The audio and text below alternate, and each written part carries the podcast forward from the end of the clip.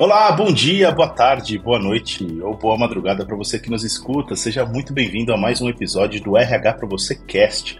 Esse é o nosso ponto de encontro para falarmos sobre tudo que há de mais relevante para quem trabalha na área de recursos humanos, para quem trabalha com gestão de pessoas. Então, se você é um gestor de pessoas, é um líder organizacional, trabalha com RH, esse é o seu lugar. A gente tem esse encontro marcado toda segunda-feira entre 7 e 8 da manhã tem episódio novo publicado aí nas plataformas de tocadores de podcasts. Você pode estar ouvindo a gente no Spotify, no Deezer, no Google Podcasts, no Apple Podcasts, no SoundCloud, não importa.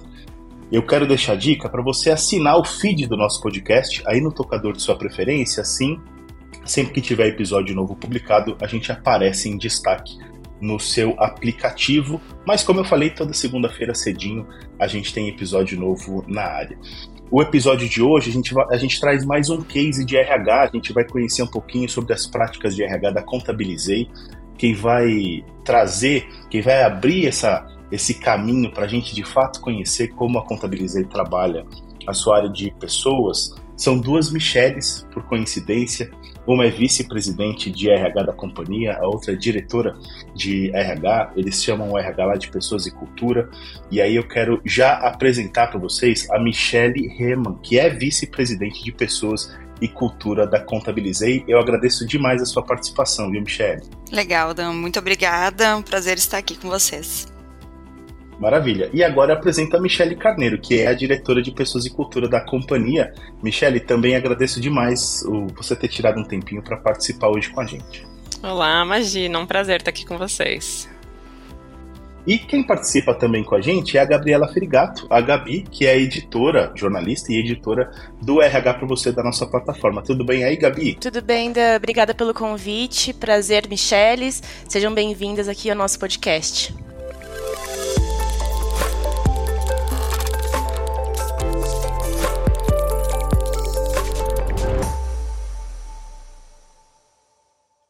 Falar de cultura organizacional é sempre um desafio, é sempre um assunto instigante. Muita gente pede que a gente fale mais sobre esse assunto é, no RH para você, a Gabi pode confirmar isso. Eu recebo muita gente no LinkedIn, especialmente. Aliás, fique à vontade para me contatar ou me seguir lá no LinkedIn. Eu tenho cada vez mais estabelecido um, um contato com a galera lá, lá no LinkedIn. Então fiquem à vontade para se conectar comigo por lá.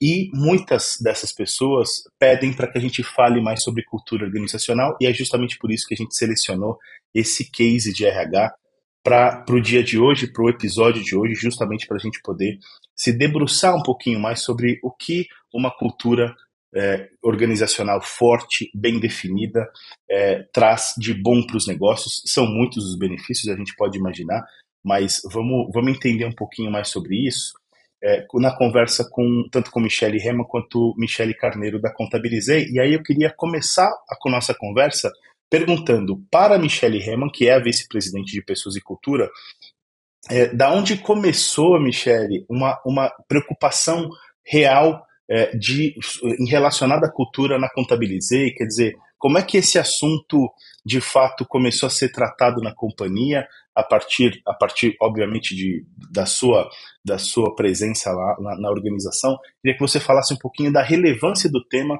para a empresa, para a gente começar essa conversa e aí a gente entra nas ações em si. Legal, Daniel. Bom, acho que uh, eu sempre costumo falar bastante que tem uma diferença uh, bem significativa quando a gente está falando assim de cultura no mercado tradicional e no mercado de uma startup. E principalmente porque uma startup, né, é, é algo muito, ainda é muito recente Uh, e tem a, a, vantagem, digamos assim, de, de, iniciar já o seu processo conseguindo definir bem quais vão ser os seus pilares de cultura. É, é, diferente a gente pensar uma empresa que já tem 50 anos começando uma definição e uma que está nascendo e que já traz algumas diretrizes vindo do próprio fundador.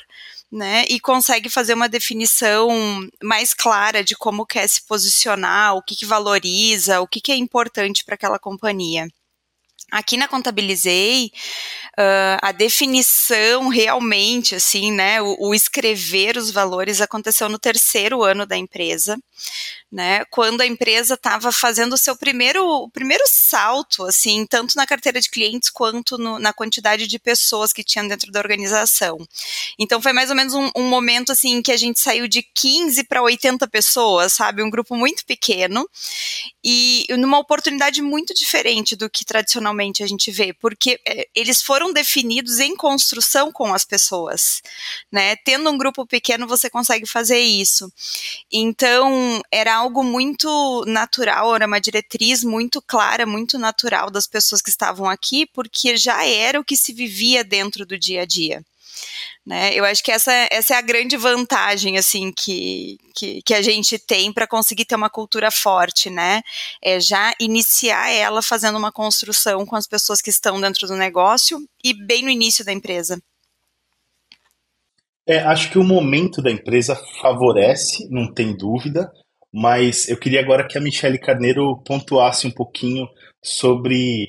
É, o, ok, o momento faz diferença, é óbvio, porque cada um está. A, a, tendência das pessoas estarem mais ou menos no, no mesmo timing, né, no, na mesma vibe, na mesma energia, na mesma vibração, é maior. Isso facilita. Mas certamente, é, Michele, e aí me direciona Michele Carneiro, certamente não é só isso, né? Eu tenho certeza que um trabalho muito forte é, da área de cultura e pessoas é fundamental. E aí queria que você falasse um pouquinho sobre o, o, o que mais brilha os olhos de vocês quando, é, quando esse assunto surge e quais são as principais ações da organização. Legal, ótima pergunta, Daniel. Sem dúvida, o momento favorece, como a Mi falou aqui antes de mim, mas a gente tem um trabalho muito importante e contínuo que é feito desde o momento em que a gente está selecionando as pessoas para virem trabalhar com a gente e ele perdura durante todo o processo e todo o tempo em que as pessoas estão aqui, até o offboarding, até o momento em que elas saem, né? Então, nosso processo seletivo ele é todinho pensado em avaliar quem é que vem trabalhar conosco para garantir que essas pessoas tenham aderência aos nossos valores, à nossa cultura. Tem uma parte do nosso processo seletivo, por exemplo, que é justamente a entrevista de cultura e porque nós entendemos a cultura como a maneira como as pessoas fazem as coisas, né, o jeito como a gente entrega resultado e como faz as coisas, é importante entender a história, a trajetória desses profissionais que estão vindo tra trabalhar com a gente e não apenas que eles entreguem resultados com consistência e com excelência, que é até um dos nossos valores e é super importante de fato para a gente, mas também a maneira como eles fazem essa entrega, né? Então a gente pega desde o comecinho, desde o processo seletivo e todas as nossas práticas organizacionais ao longo da jornada desses profissionais, é, é essa jornada é toda pautada pelos nossos valores. E isso tem sim um trabalho muito importante nosso aqui da área de pessoas e cultura, que foi como você perguntou, mas isso está em todos os lugares, no fim das contas, né? Então, a maneira como a gente conduz reuniões, a maneira como a gente faz testes e piloto com clientes para lançamento de um produto, colocando o cliente no centro. Então, sim, tem, tem, tem uma parte super importante nossa aqui, mas tem que estar tá em todos os lugares da organização, senão não funciona. Eu até queria pegar carona é, no que você comentou, a Michelle Heman, é, que vocês, como muitas startups, né, começaram pequenos, né, é, tinham, é, você falou 15 colaboradores lá no, no comecinho, é, não sei quantos vocês têm hoje, vocês compartilham esse, esse dado? Sim, hoje nós estamos próximo a, a 1.200 pessoas. Olha só, então, é, é, bem nessa linha que vocês começam, muitas startups, né, passam por isso, menor, aí tem um crescimento exponencial. Então, a minha pergunta começando com você, Michelle, depois a Carneiro também poderia compartilhar as ideias. É, como fica a gestão quando a empresa vive um crescimento como esse, né? Como a gestão pode, é, consegue acompanhar esse crescimento para que os valores e missões, os propósitos, como vocês estão falando, sejam de fato mantidos? Legal. Gabriela, eu me lembro que quando eu cheguei aqui na Contabilizei no início de 2020, eu tinha uma preocupação muito grande, porque já era bem visível, assim, os saltos que a empresa iria dar, né? A gente há três anos atrás a gente tinha 300 pessoas e hoje estamos em 1.200. E existe uma preocupação muito grande, assim, do como fazer isso acontecer sem perder a base, né, da cultura, dos nossos valores. Na época eu conversei com várias startups que já tinham feito o salto para tentar aprender um pouco, né, acho que Bench sempre nos ajuda nesse sentido, aprender um pouco como fazer isso. E um dos pontos mais relevantes era a gente começar a entender que a área de pessoas, ela não é, não é apenas as pessoas que estão alocadas dentro dessa área, mas cada líder, ele é um braço lá na ponta do como fazer, né? Porque se a empresa, ela dá uma diretriz de gestão de pessoas, mas o líder pratica outra coisa, não vai funcionar. E hoje na Contabilizei, assim, os três últimos anos a gente tem um crescimento aproximado de, de 30% no quadro de liderança, ano contra ano, né? Isso fez, inclusive surgindo novas camadas, né? Novos níveis que a gente não tinha no ano anterior. Isso fez com que a gente criasse todo um processo de onboarding quando um líder chega aqui na companhia. Então, o processo seletivo, como a Mi comentou, é super criterioso, no sentido desse líder conseguir ser um representante, um promotor dos valores. Depois, ele passa por um processo de onboarding em 10 etapas, em que ele entende o jeito como a empresa faz. Eu, eu costumo dizer que se eu não ensinar o líder qual é o meu modelo, né, o, o, o que, que é importante dentro dessa empresa, ele vai continuar praticando o que ele já estava fazendo em outro lugar. E lá era certo, lá estava tudo ok, mas aqui tem um outro jeito de fazer. Então, quando a gente fala, por exemplo, em assuntos como uh, acompanhamento de time, né, que numa startup não tem o microgerenciamento, é muito diferente. Quando a gente fala o como lidar com falhas, é diferente, né? O, o, a questão de lidar com as mudanças, porque para nós assim a, a, mudança é a rotina, né? Então como lidar com isso, como trabalhar com as pessoas, inclusive como encarar o sofrimento que é lidar com mudança constante. Com mudança o tempo todo. O tempo todo, exatamente. Então, acho que isso, assim, para nós hoje é, é, é, fundamental. Eu acho que é uma, é uma prática, assim, que nos deu um, um, outro ritmo de corrida, né? A gente costuma brincar muito aqui que não é uma corrida de 100 metros, é uma maratona. Então, você tem que estar o tempo todo pensando como é que você mantém os seus profissionais com consistência, né? Não adianta uma ação isolada, mas a consistência é o que faz a diferença. Eu ia, nesse sentido, eu ia inclusive perguntar para Michele Carneiro como é que você vê, Michele, essa questão da liderança, né? Porque, obviamente, uma empresa que cresceu tanto e tão rápido, né? Porque a gente não está falando que esse crescimento se deu em décadas. Não, se deu em pouquíssimos anos. É, a gente sabe que o desafio é gigantesco, a gente sabe que o envolvimento da liderança na manutenção, na construção e manutenção de uma cultura é essencial, mas a gente sabe também que nem tudo dá certo. Então eu queria que a gente tem pedras no caminho, a gente tem desafios para superar e tal. Então eu queria, começando pela Michele Carneiro, mas convidando também Michele Reman para falar sobre isso, eu queria que vocês falassem um pouquinho dos erros a serem evitados, né? As pedras no caminho, quais foram as, os maiores desafios, e até para que o nosso que o nosso ouvinte, o RH que está nos ouvindo, também possa se identificar ou possa se desvencilhar de algumas de alguns desses desafios. Quais são os erros a serem evitados, digamos assim? Tá. Bacana. É, eu acho que essa questão da liderança realmente é super importante, porque são pessoas dentro da companhia que a gente espera realmente que sejam a extensão da área de pessoas e cultura em todos os aspectos. Na construção conjunta com a gente, na comunicação de todas as coisas. Isso é uma coisa que a gente fala bastante aqui dentro de casa, né? A gente tem uma área de comunicação interna, é claro, mas a gente espera que a comunicação flua por meio da liderança para chegar até as pessoas.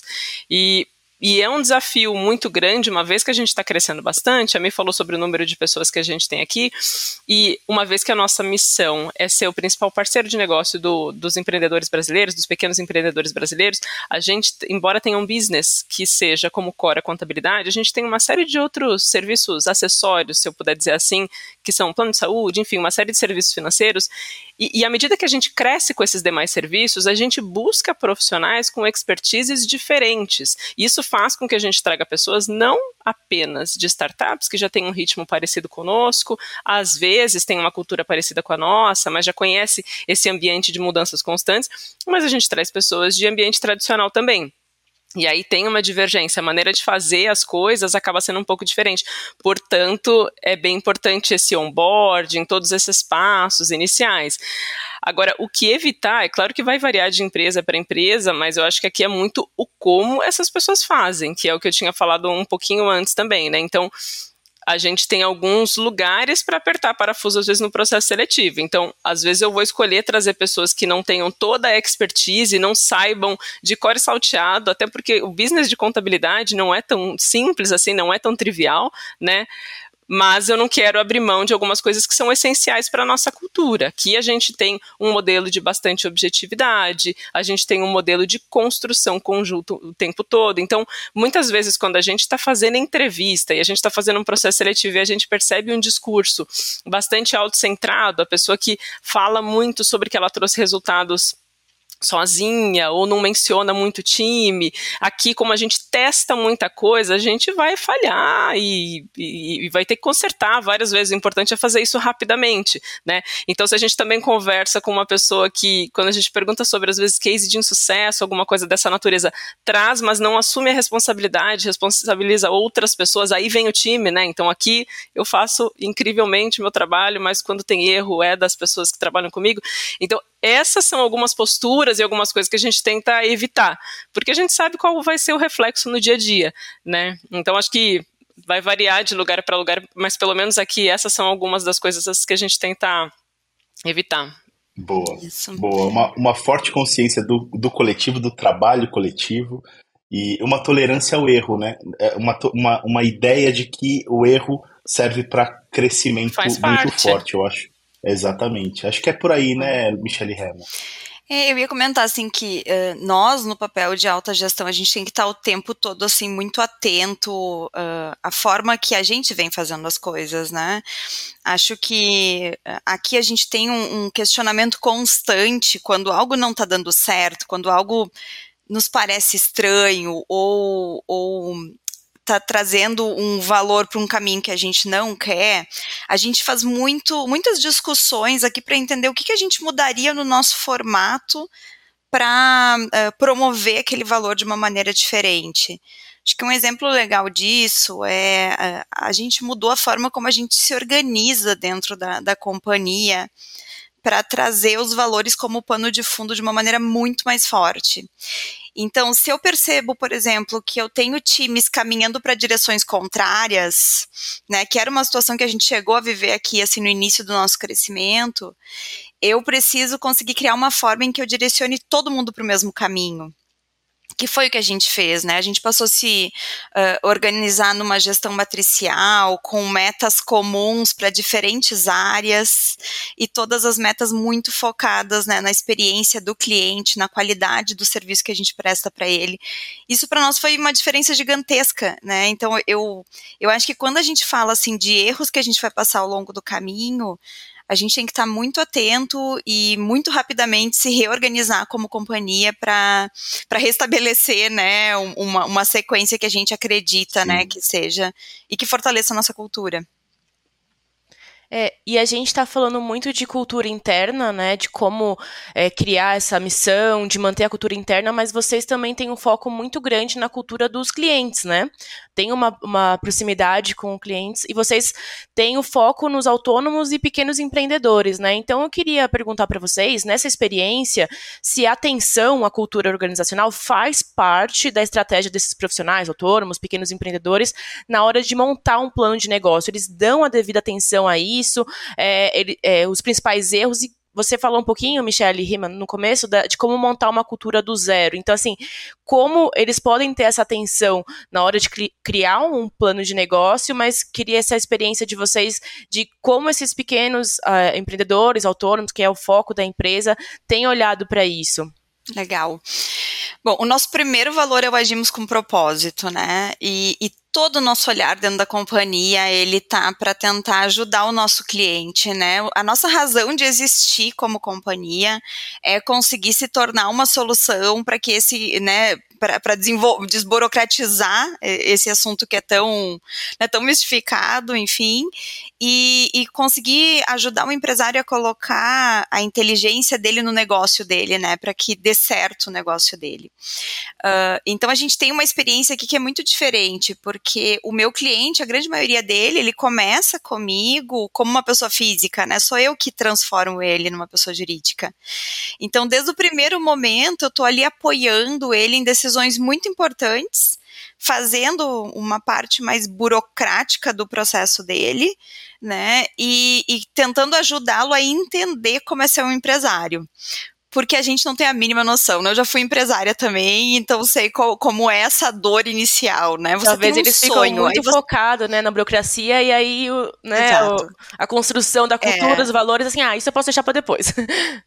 Exato. E eu acho assim, quando a gente começa um negócio, nosso primeiro objetivo é, tipo assim, eu preciso rapidamente começar a faturar, né? Exato. Então, muito do que a gente faz aqui é para tentar ajudar o empresário a rapidamente impulsionar o negócio dele né? Inclusive indo muito forte para uma veia assim de educação, né? Como como conseguir ajudar né, esse empresário a rapidamente entender a rotina dele dentro do dia a dia. E nesse momento, inclusive, a gente está com um projeto novo muito legal, assim, já trabalhando com, em parceria com algumas faculdades para ajudar desde o momento em que você está lá estudando e nem sabe ainda se você vai ser um empresário, se não vai ser, enfim. Então, eu acho que é um projeto muito legal, assim, porque a gente começa assim a, a impactar de uma maneira muito, muito positiva o país, né, como um todo. Legal. Michele, quer complementar é, também? À vontade. É, fica à vontade, Michele. Não, eu acho que acho que é isso mesmo. E a gente. Essa educação da, das pessoas, do, do empresário e tal, está muito presente no nosso blog também. Então, eu me lembro muito de antes de entrar aqui ter visto o, a calculadora CLT versus PJ, né? Que é uma dúvida que um monte de gente tem. Faz sentido eu fazer uma mudança de CLT para PJ? Qual é a equivalência salarial e tal? Então, muitas dessas dúvidas que são super comuns nesse processo, seja de abertura de CNPJ ou de migração, às vezes, de quem já tem um CNPJ, a gente tem uma consistência muito grande no conteúdo que a gente produz. E isso parte para a educação mesmo, né? É, claramente, né, numa empresa que cresceu tanto em tão pouco tempo, boa parte do que a gente chama de cultura organizacional nasce na, no recrutamento. Né? Acho que vocês já falaram, na verdade, sobre processo de recrutamento algumas vezes durante a nossa conversa, e aí eu queria fazer uma pergunta relacionada justamente ao processo de recrutamento de vocês, que é para entender como é, esse processo, até, até também educacional de alguma, de, de alguma forma, durante o recrutamento, é, é, feito junto aos candidatos e como é que tem sido esse processo, porque a gente também tem ouvido muito falar no Brasil de um, de um certo apagão de talentos no sentido da, da mão de obra de fato qualificada, especialmente na área de tecnologia, onde a concorrência é muito grande, até com, com empresas internacionais e tudo mais.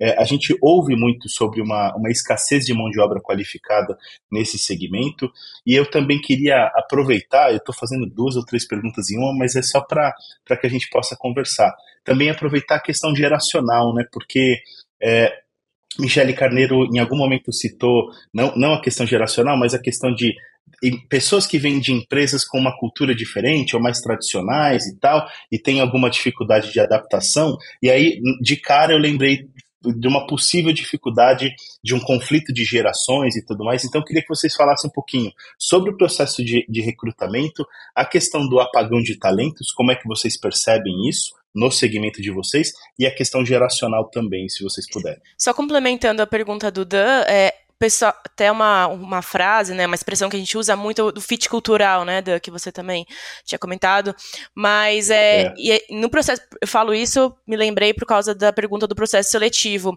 que é algo muito presente em, em processo seletivo, né, como entender o fit cultural e até, assim, conversas com amigos que passam por processos seletivos, eles ficam com essa questão. É possível entender, de fato, no processo seletivo, se, se o fit cultural funciona? É, como que eles analisam, assim, de forma tão rápida esse fit cultural? Às vezes ainda tem uma insegurança nesse fit cultural. Assim, é, como que as, as empresas conseguem sentir isso, avaliar isso de uma forma tão rápida, às vezes com um teste. Então, só para complementar aí essa reflexão do se de fato vocês conseguem pegar logo no processo seletivo ou se é algo que vai além disso? Legal, eu, eu acho que eu vou começar aqui e aí você vai me complementando aqui. O processo seletivo, a meu ver, ele é um match dos dois lados, né? Não é só a gente fazer uma busca intensa aí por um profissional que tenha fit cultural, para usar a palavra que você usou aí, Gabi, mas também a gente precisa garantir que a pessoa que está vindo para cá trabalhar com a gente queira viver esse ambiente de mudança constante, porque senão vira um sofrimento para uma pessoa que não, não quer viver esse tipo de esse modelo, né, de trabalho, de atuação. Então acho que até antes do processo seletivo, a gente tem um trabalho bastante forte, tanto em marca empregadora, para explicar como é que é trabalhar aqui dentro, para dizer o que que é contabilizar. Então a gente trabalha muito falando, a gente tem artigos publicados por pessoas que trabalham aqui, a gente mostra como é que é o nosso ambiente de trabalho, a gente fala sobre os nossos valores para que as pessoas tenham inicialmente esse contato e avaliem se isso está de acordo com o que elas estão buscando numa próxima oportunidade de trabalho, numa próxima experiência. Uma outra iniciativa legal que a gente faz dentro de casa é o programa de indicação. E para fazer esse programa de indicação, a gente parte da premissa que as pessoas que trabalham conosco já conhecem nossos valores e, portanto, não indicariam pessoas que não tenham a ver com a nossa cultura. Então, é mais um caminho que a gente tem para tentar já chegar com um refinamento maior nas pessoas com as quais a gente vai conversar para efetivamente trazer para trabalhar com a gente. Aí tem o processo seletivo, como eu já falei um pouquinho, acho que a Mi pode complementar aí também. É, e, um, e é realmente possível a gente pegar esse fit cultural, a, porque a gente se organiza de uma maneira para entender como na trajetória desses profissionais a entrega deles foi pautada por valores que são importantes para a gente.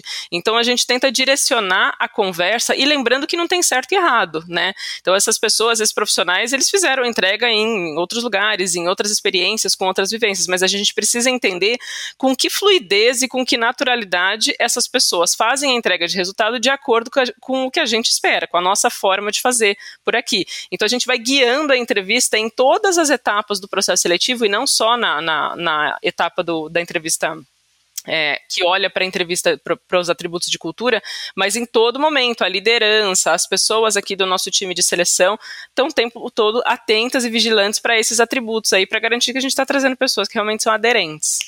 Uhum. É, eu posso complementar, assim, eu acho que uh, tudo que a gente faz aqui, a gente trabalha como, como pano de fundo uma construção em conjunto, assim, desde a da seleção, nosso processo de avaliação de performance também, assim, todos os processos, eles trazem muito a questão do nosso valor de construir juntos. E o processo seletivo, ele, ele é um pouquinho mais extenso, por quê? Porque ele foca realmente em não avaliar apenas se é um excelente profissional no sentido técnico, né? Ou, por exemplo, até no sentido de, por exemplo, ah, ele tem comportamentos de liderança, sim, ele tem comportamentos de liderança, mas a forma como ele faz no dia a dia, a forma como ele, por exemplo, desmembra a estratégia, para nós é muito importante, né? Então, eu me lembro assim de situações em entrevistar excelentes profissionais, assim, nossa, a gente sempre diz assim, nossa, essa pessoa ela faria um bem para essa empresa, Porém, por exemplo, né, eu tenho um valor que é o trabalhamos com simplicidade. Uma pessoa prolixa aqui não funciona, não funciona porque nós somos muito diretos, muito objetivos. Então eu acho que é um pouco isso, assim, a gente precisa entender o como e fazendo essa construção. E eu acho que uma coisa que para nós funciona muito bem é que a gente busca pessoas que se destacam muito como uh, promotores de cultura dentro da companhia, em diferentes níveis de cargo, e essas pessoas nos auxiliam no processo seletivo a, vali a validar a parte dos valores. Né? Então a gente tem um, um, processo de entrevista, né? E agora a gente tem até um game de fit cultural que nos ajuda a validar. Então, realmente é uma construção, assim, né? Um, é um processo de calibragem constante para estar tá entendendo o quanto a gente está eh, conseguindo ser efetivo ou não. E vocês usam até o termo guardião, né? Na cultura. Isso, guardião e guardiã da cultura, exatamente. Isso aí. Eu, eu, Desculpa. A, a, questão, a questão de apagão de talentos e, ou, ou conflito uhum. geracional e tudo, se vocês puderem comentar. Legal. Eu, eu, posso falar um pouquinho, assim, dessa questão de talentos, né? Eu, eu sempre acho, assim, é, um, é uma dor que no, na linha final ela é uma dor, assim, boa. Por quê? Porque o, o mercado de tecnologia, de inovação, ele está dando saltos muito importantes dentro do nosso país. E é por isso que a gente tem aí um falta de talentos, né? E que a gente precisa desenvolver pessoas e, e como área de pessoas entender o que, que é importante para essas pessoas. Acho que aqui a gente foi muito assertivo em fazer um estudo entendendo quais são as competências de futuro que a gente vai precisar desenvolver. E a gente criou um programa interno que se chama Acelera Tech, que é onde a gente começa a desenvolver as competências desses profissionais para o futuro da companhia. Então, a, a, gente passou a ter um cenário muito diferente, assim, conseguindo reter talentos que conseguem enxergar o quanto a gente está investindo na carreira, o quanto a gente está desenvolvendo essas pessoas e atacando um problema, assim, que eu considero bem grave, assim, no momento, que é uh, promover pessoas Uh, sendo que ela não, não atingiu o nível de maturidade que ela precisa para a próxima posição. Porque eu passar, por exemplo, de júnior para sênior não envolve só competência técnica, mas envolve postura, envolve tomada de decisão, envolve como eu lido com problemas. E eu acho que a gente foi muito assertivo e está fazendo um, um trabalho muito legal de conseguir desenvolver a parte comportamental junto né, nesse processo e, e, e qualificando o profissional e ele percebe isso. E isso acho que endereça muito do conflito geracional também que vocês perguntaram, porque uma das coisas que a gente mais vê nas pessoas mais jovens na companhia é essa ansiedade pelo próximo passo, pela promoção, Exato. sem muitas vezes ter consistência e saber estar pronto para dar um próximo passo. Ao passo em que a gente sabe também que startups são vistas como um ambiente de crescimento acelerado e a gente é enxergado dessa forma também. Então, eu acho que esse caminho de desenvolvimento que a Mi comentou aqui, que é o caso do Aceleratec, que é o nosso programa para tecnologia foi a maneira mais consistente como a gente enxergou de, sim, oferecer desenvolvimento, oferecer capacitação, oferecer um crescimento acelerado, mas com consistência, né? Olhando tanto para hard quanto para soft skills. Uau, o desafio de vocês é gigantesco, mas é incrível a propriedade com que vocês falam de cada um desses desafios. Então eu quero agradecer a participação de vocês, desejar muito sucesso. Michele Carneiro, Obrigado por ter participado com a gente hoje. Imagina, foi um prazer bater esse papo com vocês. Agradeço pelo convite e pela atenção de quem está escutando a gente. Maravilha, a gente que agradece e agradece também a Michelle Reman por ter participado, por ter compartilhado um pouquinho os insights e, e, a experiência dela com a gente, viu, Michelle? Legal, muito obrigada, um prazer estar aqui. Eu acho que a gente tem que cada vez compartilhar mais, né, para poder crescer mais rapidamente como, como um todo, né, não apenas uma empresa é correndo. Aí. Essa é a ideia, é por isso que a gente está aqui, né, Gabi? Obrigado Exatamente. por ter participado hoje também. obrigada, Dan, obrigada pelo convite, foi um prazer, Micheles, o papo foi ótimo.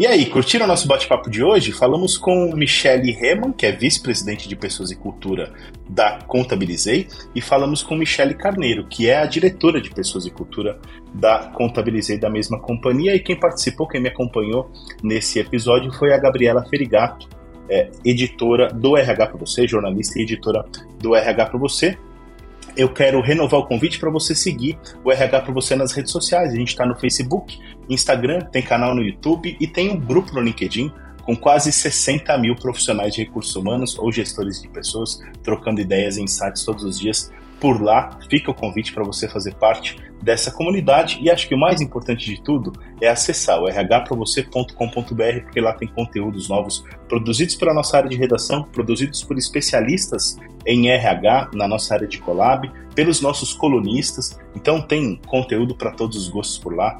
Fica o convite também para você acessar e eu espero que você curte, curta, assim como você, como eu espero também que você tenha curtido muito o episódio de hoje. A gente se vê na próxima semana com mais um episódio. Eu desejo uma excelente semana para você que está nos ouvindo na segunda-feira. A gente se vê no próximo episódio. Um abraço e até mais.